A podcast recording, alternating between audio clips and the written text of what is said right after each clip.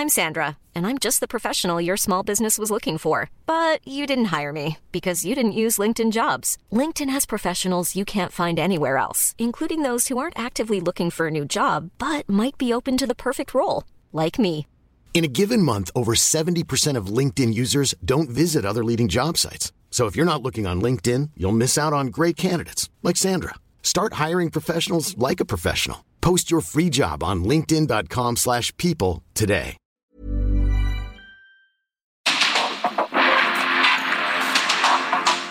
El mundo actual no se entendería sin la economía, las finanzas y los negocios. Acompaña a Mario Maldonado, el columnista de negocios más joven y objetivo del periodismo financiero en su programa. Bitácora de negocios.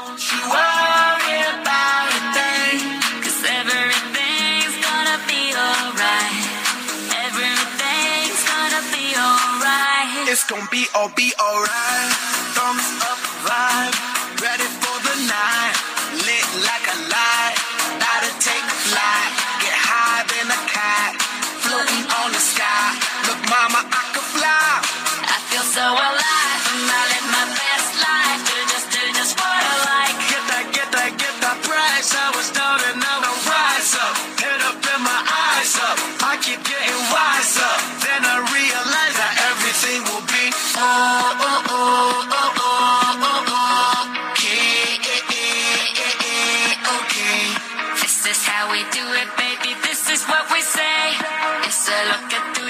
through your armor, say. Don't you worry.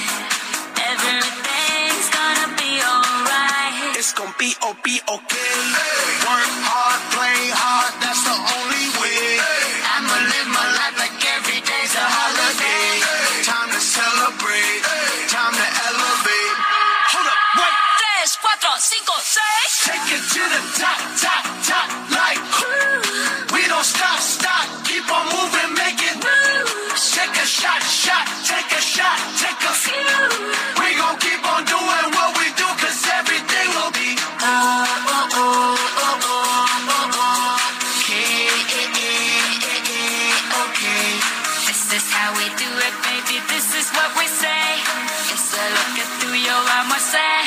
Don't you worry. Don't you worry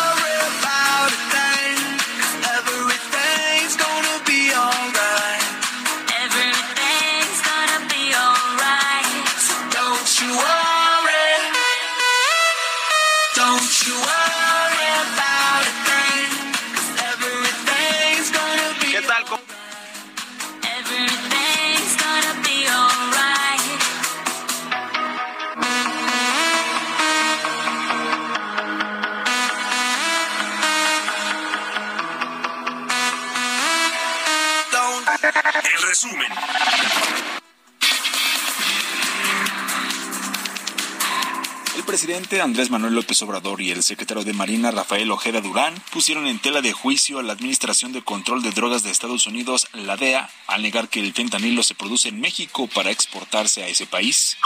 Nosotros, desde luego que estamos ayudando al gobierno de Estados Unidos para que no haya tráfico de droga. Sin embargo, toda la culpa quieren que recaiga en nuestro país y lo consideramos injusto y no merecemos ese trato.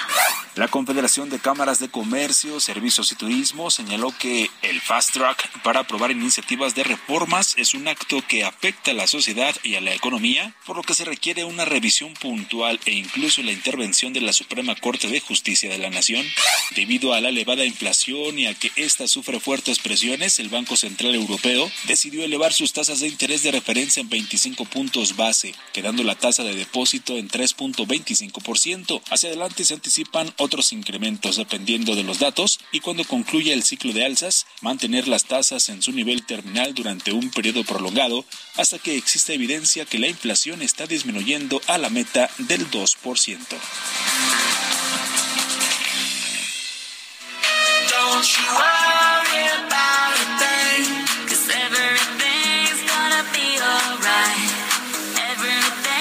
Ahora sí, ¿qué tal? ¿Cómo están? Muy buenos días. Tuvimos un problema allí previamente, pero ya estamos listos y aquí con todas las ganas y con la eh, pues atención que siempre nos requiere este programa y arrancar con ustedes en las mañanas en estas frecuencias del Heraldo Radio. Gracias por acompañarnos desde tempranito eh, o a quienes escuchen el podcast a cualquier hora del día. Muchísimas gracias. Hoy es viernes 5 de mayo. I keep getting wiser, then I realize that everything will be okay, okay. This is how we do it, baby. This is what we say. It's a look at through your eyes, say, don't you worry.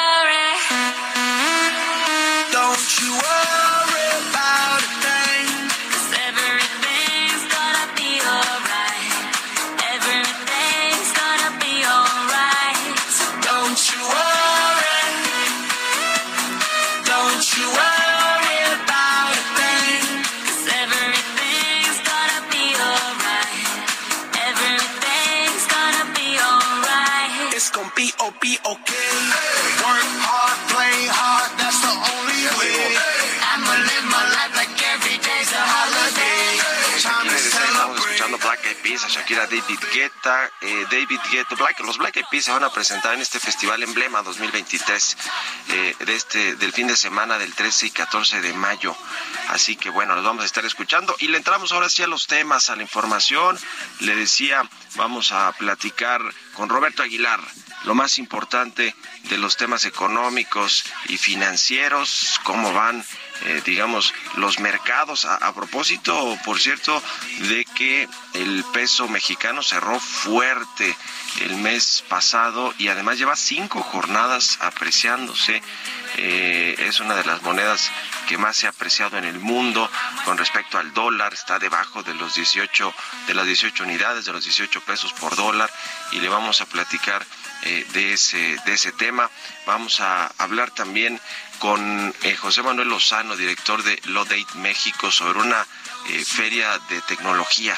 Se llama Ecomondo México, nos va a platicar de eso. También le vamos a entrar al tema de la infraestructura, el tren Maya, que va a costar al menos 130% más de lo previsto.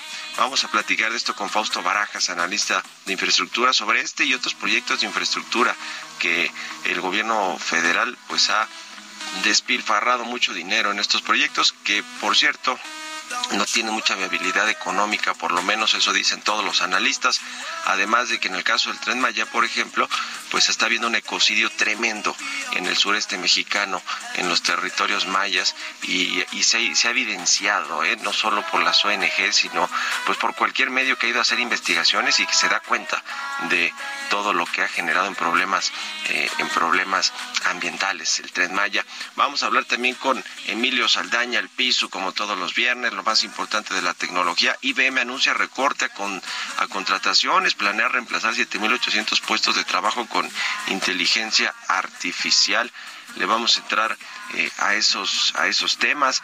Eh, vamos a hablar también sobre la pelea del Canelo, lo que significa en términos económicos esta, eh, este evento deportivo del fin de semana allá en Guadalajara, Jalisco. De estos y otros temas vamos a platicar también en, en, lo, en lo político y judicial. La Corte va a pues definir el próximo lunes esta, estas acciones de inconstitucionalidad, estas impugnaciones sobre la reforma electoral, sobre el plan B de reforma electoral. Eh, así que viene, viene un nuevo encontronazo seguramente entre la 4T y la Suprema Corte de Justicia. Le vamos a entrar a estos temas hoy aquí en Bitácora de Negocios. Quédense con nosotros y vámonos a otra cosa. Everything's gonna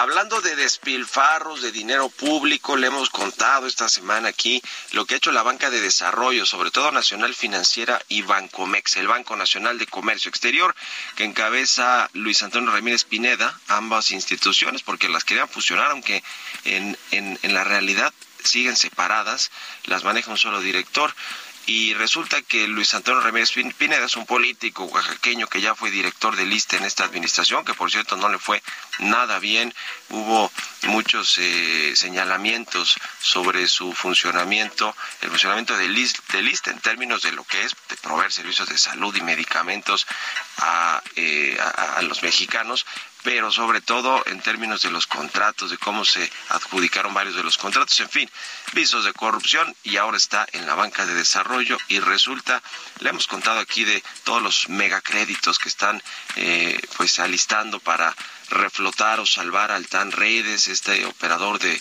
telecomunicaciones, el caso también de las plantas de Iberdrola que las van a empeñar o pues van a utilizarlas como sujeto de crédito para financiar esos seis mil millones de dólares que le van a pagar a la española Iberdrola y que el gobierno mexicano dice que es la nacionalización o renacionalización de la industria eléctrica. Bueno, allí en la, banca de desarrollo, en el Banco Mex y en NAFIN, eh, este miércoles 3 de mayo, apenas esta semana, la Unión Nacional de Trabajadores exhortó a la Secretaría del Trabajo a que intervenga en actos de represión y hostigamiento que su director, el director de los bancos del gobierno, los bancos de desarrollo, eh, Ramírez Pineda mantiene contra los comités ejecutivos de sus organismos sindicales. Ya el presidente del observador tocó este tema en un par de conferencias, pero resulta además de todo de que eh, pues estos sindicatos están respaldados eh, o, pues los, los, los lleva el papá de la secretaria del Trabajo, Arturo Alcalde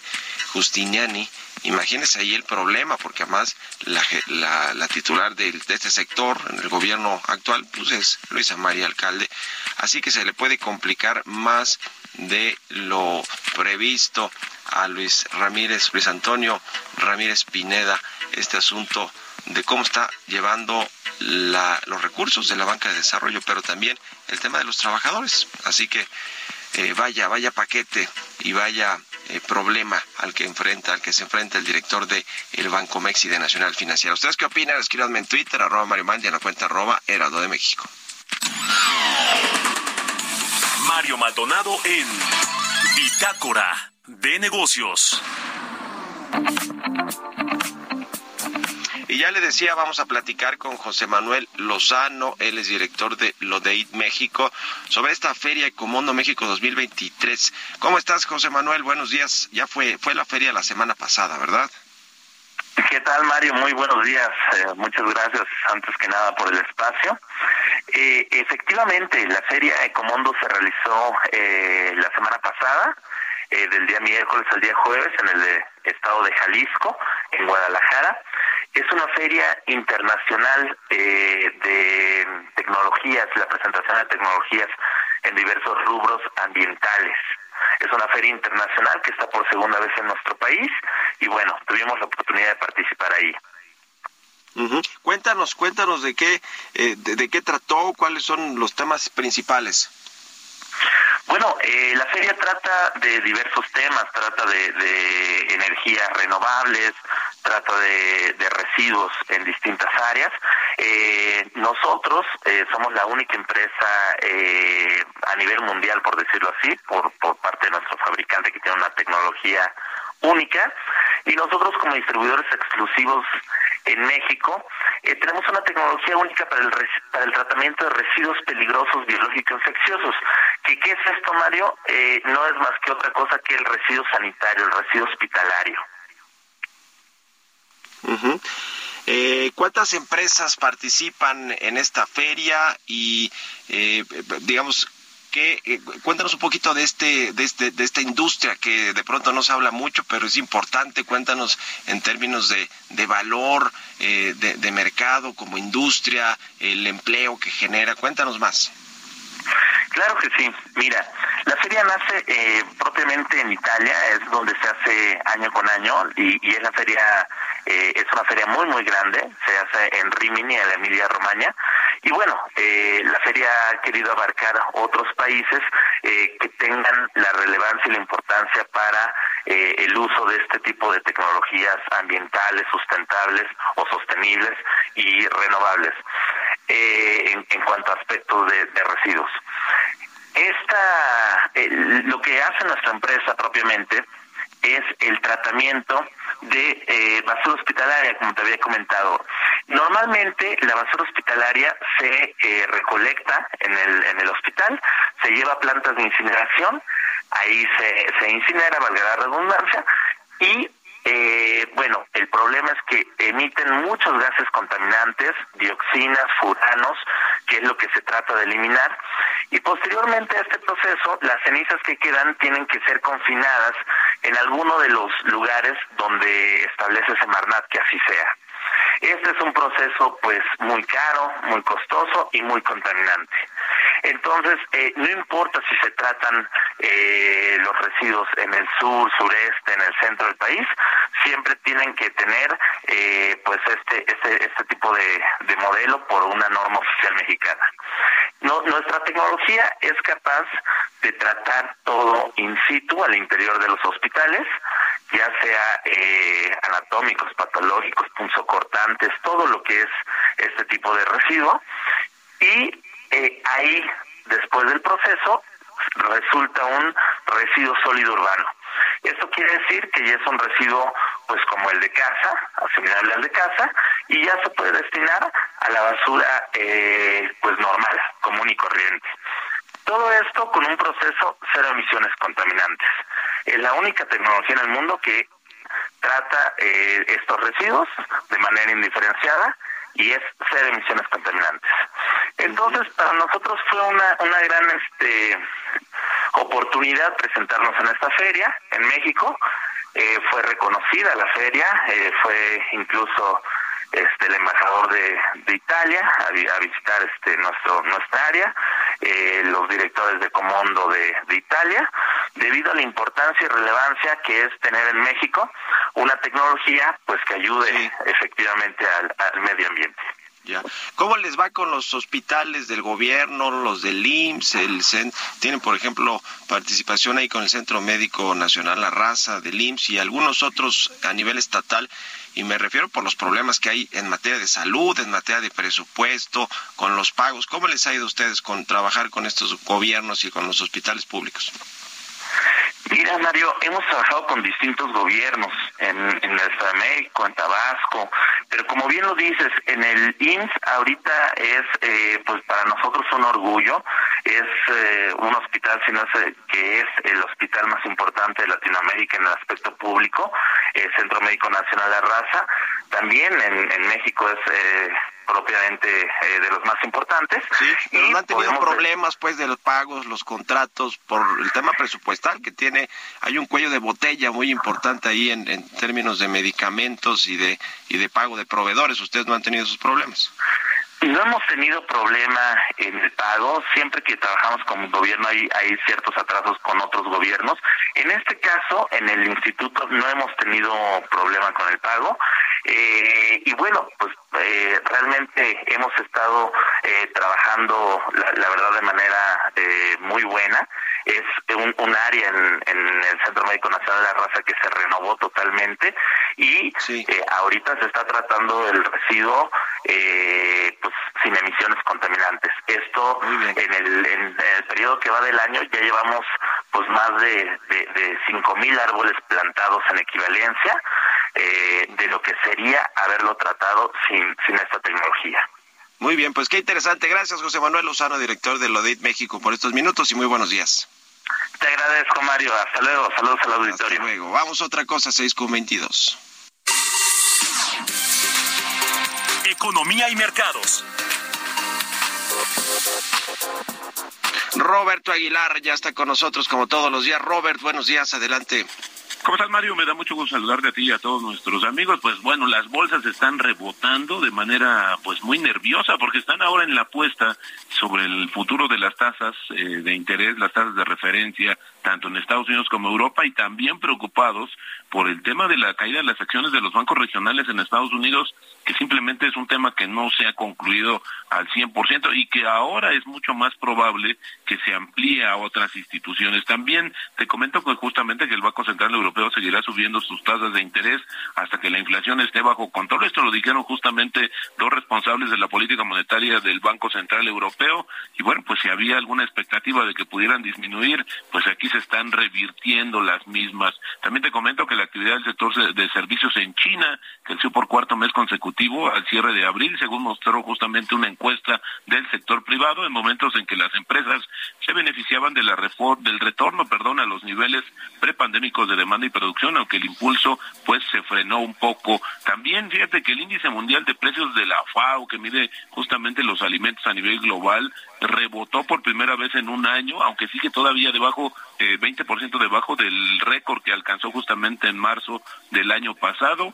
Eh, esto fue alentado por los mayores precios del azúcar, la carne y el arroz. Y ayer de a conocer Apple justamente sus datos, su reporte financiero, ingresos y utilidades trimestrales por arriba de lo esperado, Mario. Y bueno, y el tipo de cambio, fíjate que está en 17.90 Así es como está cotizando en estos momentos. Con esto tenemos una gran, apreciación anual de 8%, pero vaya, la semana sí, debajo de los 18 pesos el tipo de cambio, así es como está. Eh, y bueno, pues también apuntar que esta semana marcó un mínimo, un mínimo del año en 17.8372, Mario.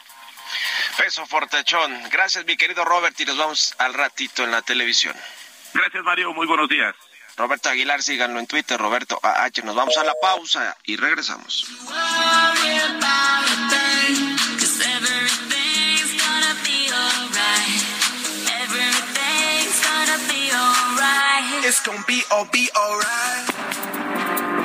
En un momento continuamos con la información más relevante del mundo financiero en Bitácora de Negocios con Mario Maldonado. Regresamos.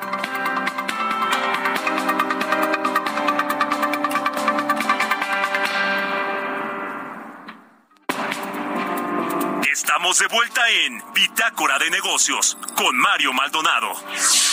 Don't you worry about a thing, cause everything's gonna be alright. Everything's gonna be alright. It's gonna be all be alright. Thumbs up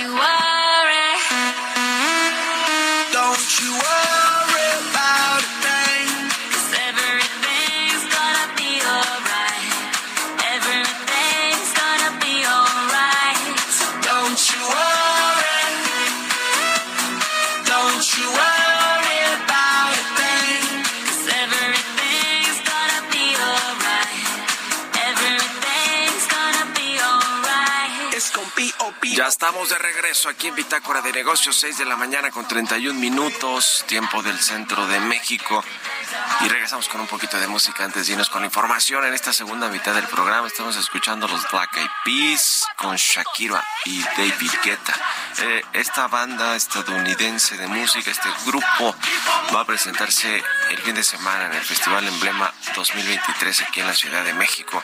El 13 y 14 de mayo es el siguiente fin de semana. Y bueno, estamos escuchando a propósito de este festival, pues los eh, artistas, cantantes que van a presentarse y es el caso de estos estadounidenses de Black Eyed Peas. Vámonos al segundo resumen de noticias con Jesús Espinos. Don't you worry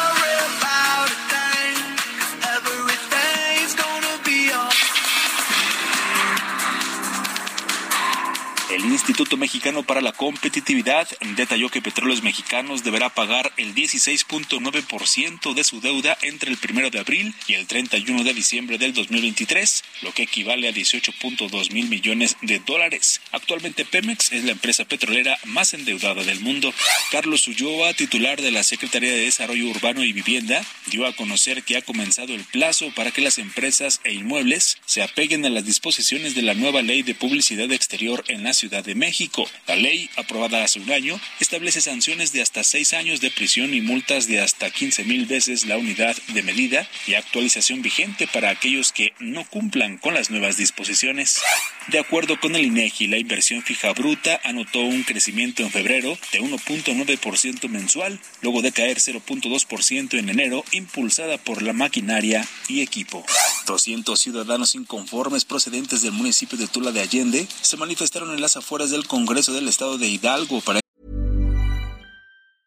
I'm Sandra, and I'm just the professional your small business was looking for. But you didn't hire me because you didn't use LinkedIn jobs. LinkedIn has professionals you can't find anywhere else, including those who aren't actively looking for a new job but might be open to the perfect role, like me.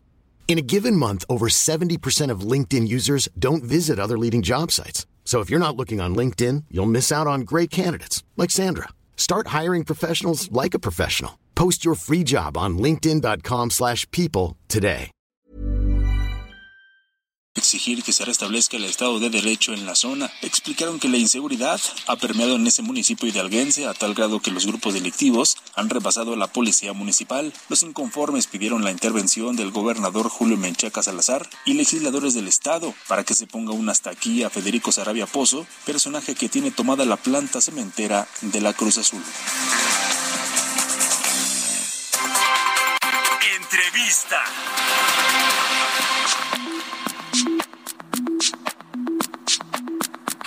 Ya le decía, vamos a platicar con Fausto Barajas, analista de infraestructura, pues sobre los proyectos de infraestructura de este gobierno, que no son muchos, son algunos cuantos, tres o cuatro los insignes del gobierno federal y que todos han resultado pues más caros y más problemáticos de lo que se estimó originalmente. ¿Cómo estás, Fausto? Buenos días. Mario, buenos días, buenos días al auditorio. Gusto saludarte como siempre. Oye, pues el tema del tren Maya, que además de muchos problemas medioambientales y el ecocidio que está generando en el sureste de México, pues hay un problema de presupuesto, de trazos, eh, el- la parte que tiene el ejército mexicano también parece que no está eh, del todo eh, bien planeada ni, ni la ejecución. Y bueno, lo que sí sabemos es que el presupuesto se ha elevado más de 130% este eh, proyecto del tren Maya. Y bueno, pues ya lleva 220 mil millones de pesos y este año se prevé que se inviertan casi otros 140 mil. Qué cosa, ¿no? Con los presupuestos. ¿Qué opinas? ¿Cómo lo ves? Mira, Mario, el tema de, de los proyectos o los macroproyectos, sea de cualquier gobierno, de cualquier partido, creo que es lo que hay, que partir. Hemos tenido, yo creo que en México, y es un problema de varios años, y probablemente ahorita lo estamos viendo en algunos proyectos de este gobierno todavía un poco más exacerbado, el tema de cómo hacemos la planeación y la ejecución, porque no nada más es un tema de planeación, sino de ejecución. Y hoy lo estamos viendo nuevamente en el, por ejemplo, en el Tren Maya, como bien lo mencionas, cuando se abordó el tema del Tren Maya a principios de este gobierno, se hablaba que iba a costar entre 120 y 150 mil millones de pesos. Hoy al menos vamos en 360 mil millones. Ahora, ¿esto es nuevo en desviaciones de proyectos de, de esta magnitud? No, te diría que esto ha sido eh, un tema recurrente y con diferentes matices, si quieres, por los diferentes tipos de gobierno. Pero te pongo el ejemplo de la reconfiguración de Minatitlán que se hizo en el 98. Se estimó en 1.200 millones de pesos, parte de dólares, para acabarla aproximadamente en el 2004 o 2006.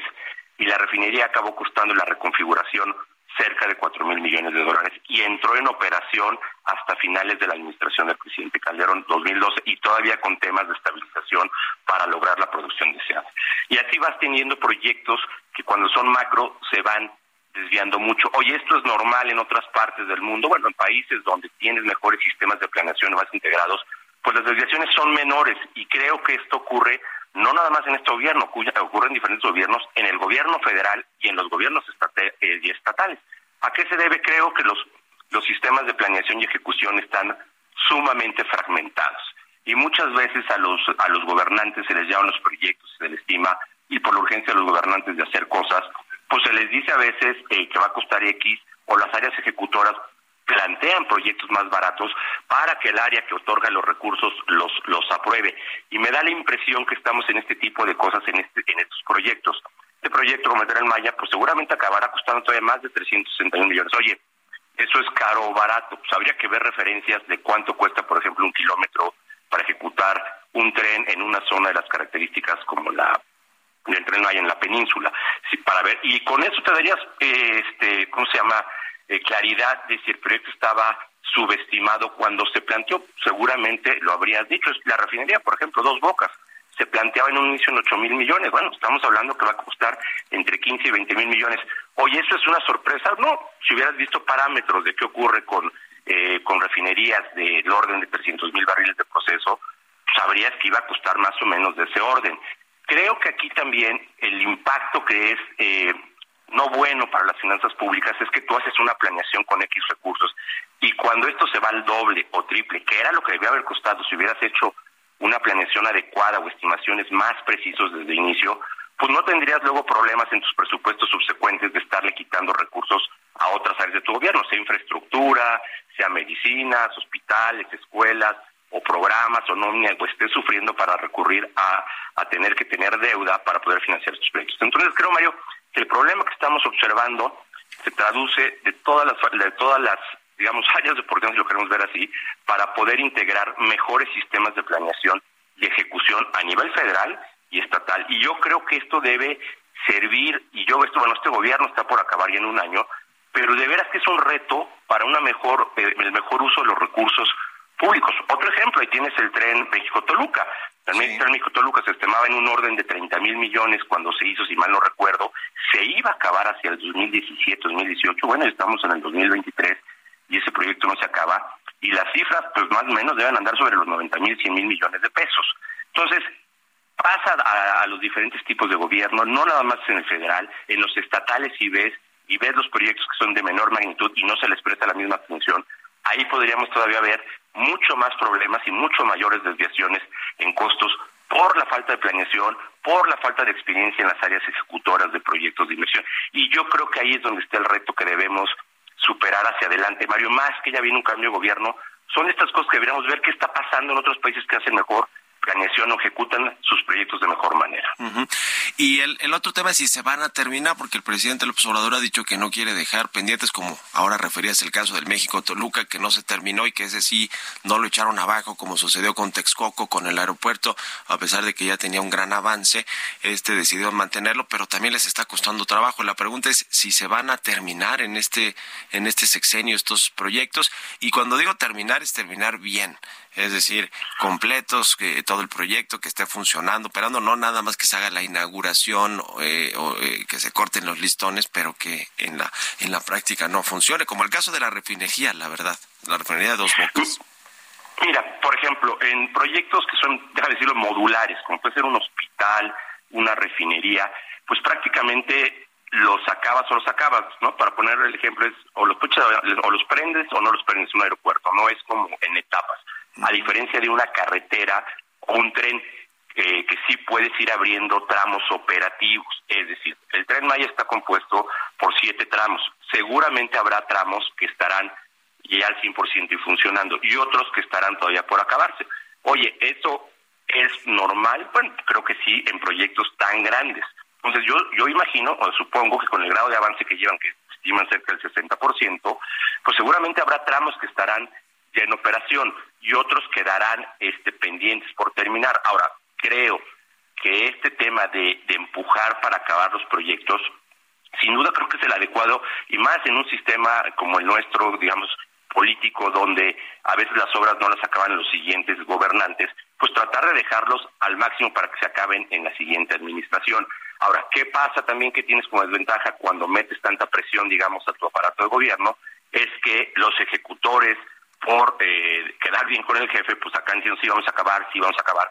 cuando ellos mismos, los ejecutores en realidad, saben que tienen desfases normales, ¿sabes? Porque no puedes librar derecho de vía, tienes temas ambientales, desde clima hasta temas, por ejemplo, como estamos viendo en Tren Maya, de, de, gente que está, poniendo o sea, amparos por la destrucción o por la destrucción de la, de la selva maya. Entonces, todo este tipo de cosas afectan claramente a los proyectos y los van retrasando. Pero creo que seguramente van a tener de los siete tramos operativos algunos terminados al 100% y en operación. Ahora, Eso sí pasa, tío, en las carreteras y en trenes, que sí lo puedes ir haciendo de manera modular, ¿no? Sí, sí, sí, correcto. Te pongo, otro ejemplo, que a mí me tocó vivirlo, la carretera Durango-Mazatlán, que era una carretera de 230 kilómetros. Y también vale la pena mencionar, esa, esa carretera se anunció en la administración del presidente Salinas. Se acabó prácticamente en el 2012. Oye, ¿estuvieron los 230 kilómetros acabados? No necesariamente, se pusieron operaciones, si mal no recuerdo, 170 o 180. ¿Por qué los 50 otros, 50 otros kilómetros restantes no se pudo? Porque había un puente o dos estructuras que no estaban listas que permitían que los últimos 40 kilómetros estuvieran listos. ¿Cuándo se acabó? Se acabó en los siguientes meses y tenía, digamos, los 230 kilómetros completamente operativos, pero un año antes había 170 que ya estaban funcionando. Ahora el tema del ejército, Fausto, eh, cada vez tiene más atribuciones en todos los sentidos, en todas las áreas del gobierno, pero hablando de la infraestructura, por cierto, el Tren Maya tiene este tramo eh, pues muy importante eh, y así están prácticamente el resto de los, de los principales proyectos del gobierno. Y además ahora que se pasaron estas iniciativas en el Congreso mexicano, pues se le dio el control de sectores como el aéreo, el turismo, el ferroviario, va a poder tener su aerolínea comercial, administrar ferrocarriles, servicios turísticos, el espacio aéreo. Eh, eh, el problema es que cuando falla algo, y ojalá que no, y tocamos madera, que no suceda algo como la línea 12 del metro, pero qué responsabilidad va a tener las Fuerzas Armadas de haber construido toda esta infraestructura con los riesgos que conlleva construir obra pública en México, Fausto. Pues mire, yo creo que es un debate este, bien, bien interesante, déjame decir, por decirlo menos, y complicado, porque estás dándole a las Fuerzas Armadas algo que no necesariamente es su vocación, que es construir este, obras civiles y que en la mayoría de los países son administradas por, digamos, el poder civil y que tienen a veces una vocación, no, no, no, no a veces, tienen una vocación, déjame decirlo, económica y comercial. Creo que ahí es donde estás, eh, digamos, poniendo al ejército a hacer algo que no es su vocación, que es principalmente la seguridad nacional y resguardar a un país. Creo que ahí es donde vas a tener el mayor reto y que creo que va a ser difícil de superar. Yo creo que esto eventualmente, en los siguientes gobiernos, te vas a ir dando cuenta que no fue lo eficiente o la mejor decisión y vas a tener que revertir o pasar parte de tus activos nuevamente al Poder Civil, simplemente por su vocación, Mario, ¿no? Entonces, porque vas a ver que no, o sea, aduanas, o sea, las aduanas tienen un tema económico y comercial, obviamente un tema de seguridad nacional por el, el contrabando, narcotráfico, pero ese es un área que tiene que ser de soporte y apoyo. Igual ocurre eh, en el espacio aéreo, en las vías terrestres. O sea, no, no, es decir, te pongo otro ejemplo, las carreteras o algo, pues no se las puedes dar en administración a la policía. La policía es un área muy importante para que apoyen el resguardo y en la seguridad de las carreteras, ya sean accidentes o en actos delictivos, pero la administración no necesariamente. Y yo creo que ahí, por alguna razón, bueno, el presidente decidió que las Fuerzas este, Armadas administrar esto. A lo mejor pensó que eran mucho más eficientes en sus labores, que eran más difíciles de corromper. Aunque esos sean eh, argumentos válidos, el tema es si la vocación de, digamos, de estas áreas del gobierno es esa. Yo creo que eventualmente se van a dar cuenta que no era lo más eficiente y lo correcto porque los estás desviando de su actividad primaria. Pues qué cosa. Muchas gracias, como siempre, Fausto Barajas, analista de infraestructura, ex subsecretario de infraestructura. Te agradezco estos minutos y muy buenos días. Gracias, Mario. Buenos días al auditorio. Un abrazo, que estés bien. Seis, que estés bien. Seis con cuarenta y seis minutos de la mañana. Vamos con las historias empresariales. Historias empresariales. Con una inversión de más de 4.500 millones de dólares, Coahuila alberga el parque solar más grande de América Latina y tiene 36 proyectos de energías renovables. Nos platica de esto Giovanna Torres. Uno de los proyectos que más destacan en el país, específicamente en Coahuila, es el Parque Solar Villanueva, que opera la empresa italiana Enel Green Power en el desierto coahuilense en el municipio de Viesca. Fue inaugurado en 2018 y es considerado el más grande de Latinoamérica en su tipo, con una inversión de más de 4.500 millones de dólares. Actualmente el Estado cuenta con 36 proyectos de energías renovables, de los que 5 están ya en operación y el resto está en etapa de construcción. En una extensión de 2.400 hectáreas, que equivale a 3.5 veces el tamaño del bosque de Chapultepec de la Ciudad de México, se instalaron 2.3 millones de paneles solares. Tiene una capacidad de generación de 754 megawatts, equivalente a abastecer de energía eléctrica a 1.3 millones de hogares, 427 megawatts en la subestación Villanueva 1 y 327 en Villanueva 3 para una producción anual de 1.700 gigawatts por hora.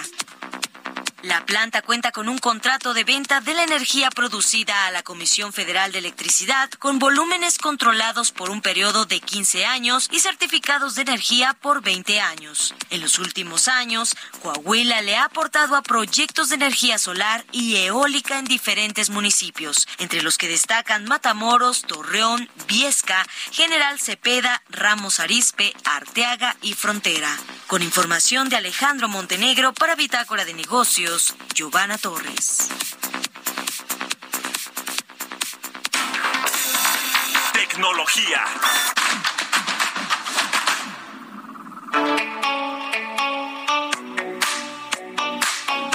Y como todos los viernes, ya está con nosotros Emilio Saldaña, el Pisu, con lo más importante de la tecnología. ¿Cómo cierra la semana, Pisu? Muy buenos días. Hola, ¿qué tal Mario? Muchas gracias. Muy feliz viernes y feliz viernes a toda nuestra audiencia. Esta es la información en materia de tecnología. El Sindicato de Guionistas en Estados Unidos ha aprobado, en medio de la huelga, el uso de inteligencia artificial como herramienta para escribir guiones de películas. Esto con una condición, que el crédito sea otorgado al escritor y no a la herramienta. Y esta decisión ha generado opiniones divididas, con algunas personas preocupadas por el futuro de los trabajos de los escritores y otras que consideran que la inteligencia artificial puede mejorar la calidad de los guiones y la calidad del trabajo y las condiciones de trabajo para los escritores. El uso de la inteligencia artificial en la escritura de guiones podría permitir no solo la creación de historias más innovadoras y diferentes, sino desarrolladas con mucho mayor velocidad y esto puede atender, por ejemplo, a la industria de las películas de gran presupuesto que requieren cambios o ajustes en la historia en medio de la producción y al mismo tiempo un alto nivel de detalle. Pero por otro lado, para escritores independientes y de bajo presupuesto que no tienen acceso a un equipo de guionistas, representa también una oportunidad espectacular de ampliar las posibilidades y los alcances al escribir un guion. La decisión de permitir el uso de inteligencia artificial en la escritura de guiones es sin duda un paso innovador que podría mejorar la eficiencia y calidad del proceso de escritura, así como proteger los intereses de los guionistas. Vamos a darle seguimiento porque mire, por otro lado, le voy a compartir otra información relacionada con la inteligencia artificial, en este caso no tan positiva. IBM anunció que espera pausar la contratación de trabajos que la inteligencia artificial podría llevar a cabo, lo que indica que la tecnología potencialmente tan innovadora, pues también está empezando a alterar la forma en la que trabajamos los humanos. Arvind Krishna, el director ejecutivo de IBM, estimó que hasta 7.800 puestos de trabajo en la empresa podrían verse afectados. Esto, según una empresa con Bloomberg que dio esta semana, y que la contratación en funciones administrativas como recursos humanos podría correr el riesgo de ser o suspendida o alentada. Y finalmente, le comparto que Google se encuentra en la recta final de un juicio que podría tener grandes implicaciones en el futuro de Internet en nuestro país. La jueza que condenó a la compañía a pagar 5 mil millones de pesos al ciudadano mexicano Ulrich Richter Morales ha establecido como fecha límite el pago de hoy, 5 de mayo. La única opción que tiene Google para ganar tiempo es solicitar una suspensión a un tribunal de la Ciudad de México y pagar una fianza de 200 millones de pesos mientras se resuelva el litigio en la Suprema Corte. Si Google no cumpliera con el plazo establecido por la jueza, la justicia podría ordenar el embargo de sus bienes por la cantidad equivalente a la sentencia. Richter y su esposa han exigido una compensación por el daño moral y perjuicios que les causó la compañía al permitir la publicación de un blog lleno de falsedades sobre ellos. El desenlace de este juicio tiene un impacto importante en el futuro de Internet en nuestro país. Esperaremos el resultado final del litigio y ver cómo afecta esto la libertad de expresión y la responsabilidad de las empresas en la difusión de información en línea en nuestro país. Que tengan muy bonito fin de semana. Soy Emilio Saldaña, El Piso los números y el deporte.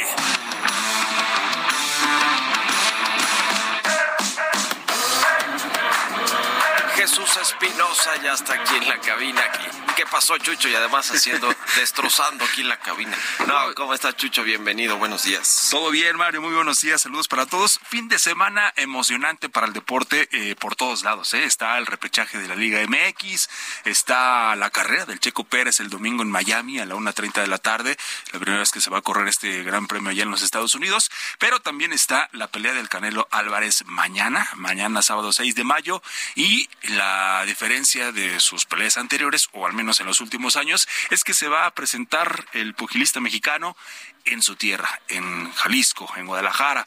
Va a pelear en el estadio de las Chivas, en el estadio Akron, y esto, pues bueno, va a traer una derrama económica que va a beneficiar a la entidad, de acuerdo con datos que han dado a conocer ya las autoridades de este, de este estado. Se espera una derrama económica de unos 400 millones de pesos para el estado de Jalisco, y uno de los detalles que hay que mencionar es que el Canelo Álvarez, pues ya lleva aproximadamente unos 12 años que no pelea en su tierra.